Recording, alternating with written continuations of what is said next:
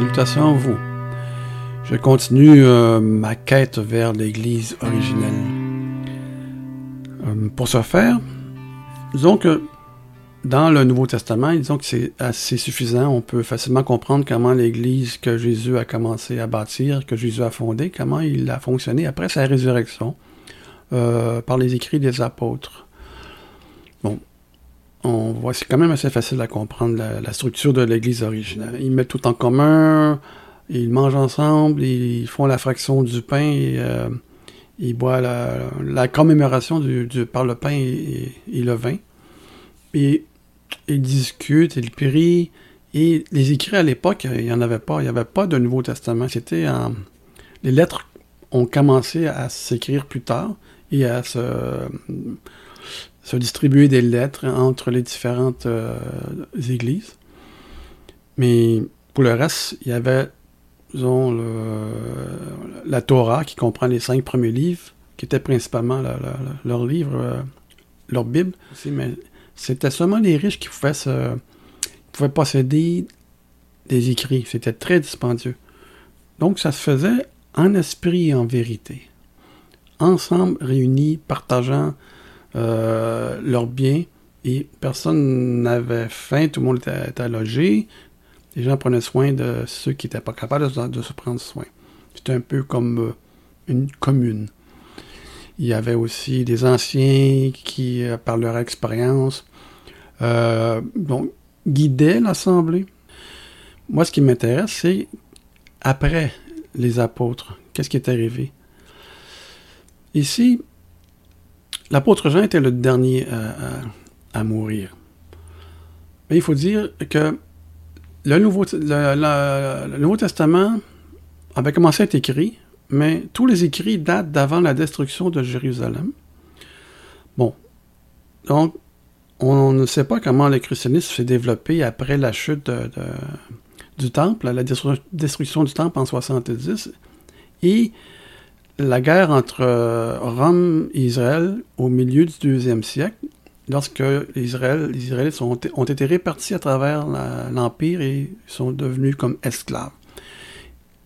Oui, il restait toujours, et ça on voit ça, c'est récurrent tout au long de l'histoire biblique, Dieu a toujours gardé un petit reste, mais très, très petit reste en, terre, euh, en Israël.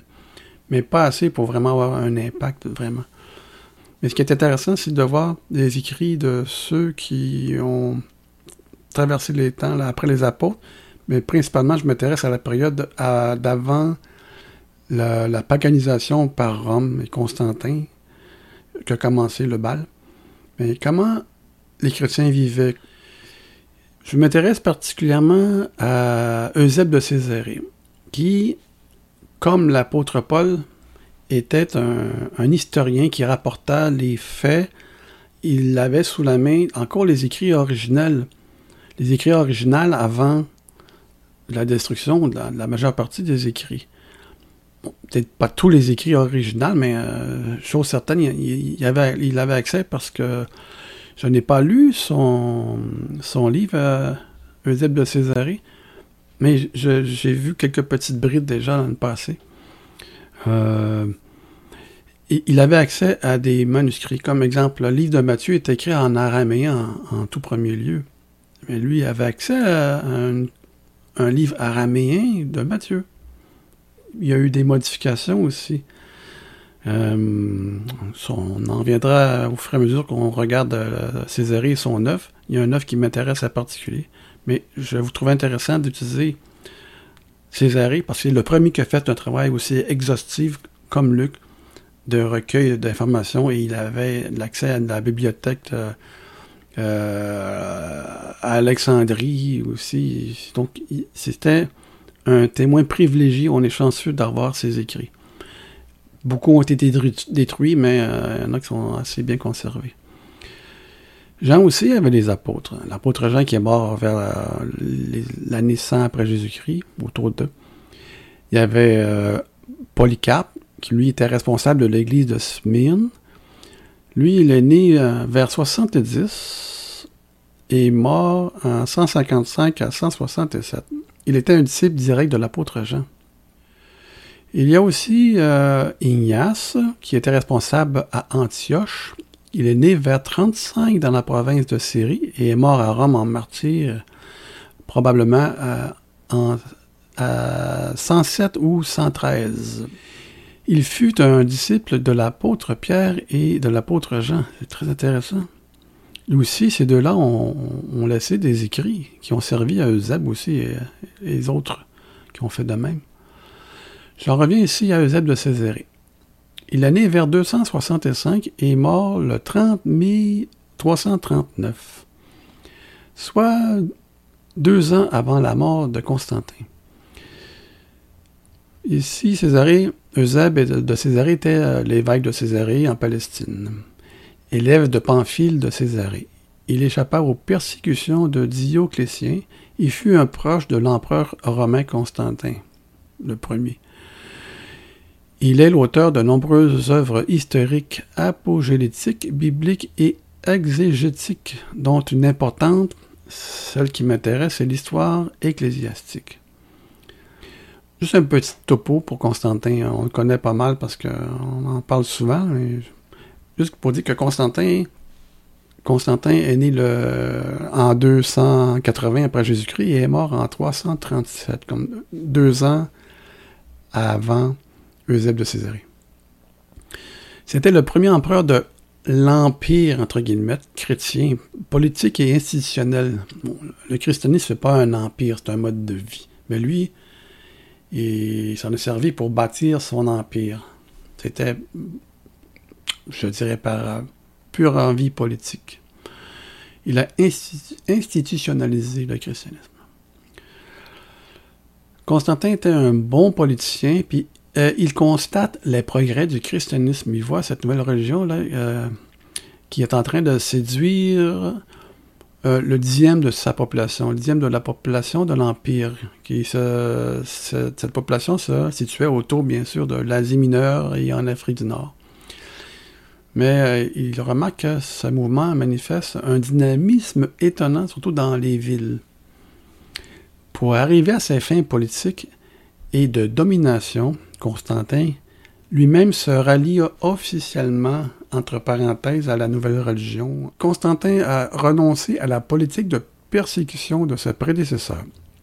L'empereur prend parti, euh, prend le pari de s'appuyer sur la nouvelle religion montante pour consolider l'unité de l'Empire. Son but était purement politique ici. Devant le succès de la doctrine du prêtre Arius, Constantin s'inquiète du schisme qui remettait en question l'unité de l'Empire. Constantin voyait qu'il y avait un petit peu de bisbille entre les chrétiens, il convoque, lui-même, il convoque un concile œcuménique à Nicée en 325 pour apaiser les esprits. À la suite de la condamnation de l'arianisme par le concile, l'empereur donne l'exil d'Arius. Il inaugure ainsi le césaropapisme. Césaropapisme. J'aime tellement ce mot. Césaropapisme. C'est une pratique, ici, le, césaropapisme, c'est une pratique de gouvernement qui se caractérise par la confusion des affaires de l'État et des affaires religieuses entre les mains d'un souverain. Je vais revenir ici à Eusèbe de Césarée. Il est considéré comme le le père de l'histoire ecclésiastique. Bon, c'est l'écrivain de l'histoire ecclésiastique que je vais passer au travers avec vous. Et bien qu'il ne soit pas reconnu comme un père de l'Église, en guillemets, ces écrits historiques ont une importance capitale pour la connaissance des trois premiers siècles de l'histoire du christianisme. C'est là ici l'intérêt, comment les chrétiens vivaient 300 ans avant sa paganisation. La date précise de la naissance de n'est pas vraiment claire, connue, mais on la place habituellement aux alentours de l'année 265 après Jésus-Christ. Il fut l'élève de Pamphile de Césarée, un, admirateur d'origine. Il est ordonné évêque de Césarée vers 310 ici, euh, Eusèbe. Évêque de Césarée vers 310, après plus de 20 ans d'activité dans l'école de la ville où il avait accès à tous les documents, avec des documents euh, originaux, les originaux aussi. Il y avait certains documents originaux, c'est sûr. qui ont disparu malheureusement, lui avait accès à, ces documents. Donc, d'où l'importance de son livre ici, euh, Histoire ecclésiastique, qui recouvre toute l'histoire de la, du christianisme, disons, avant sa naissance et pendant et jusqu'au euh, règne de Constantin.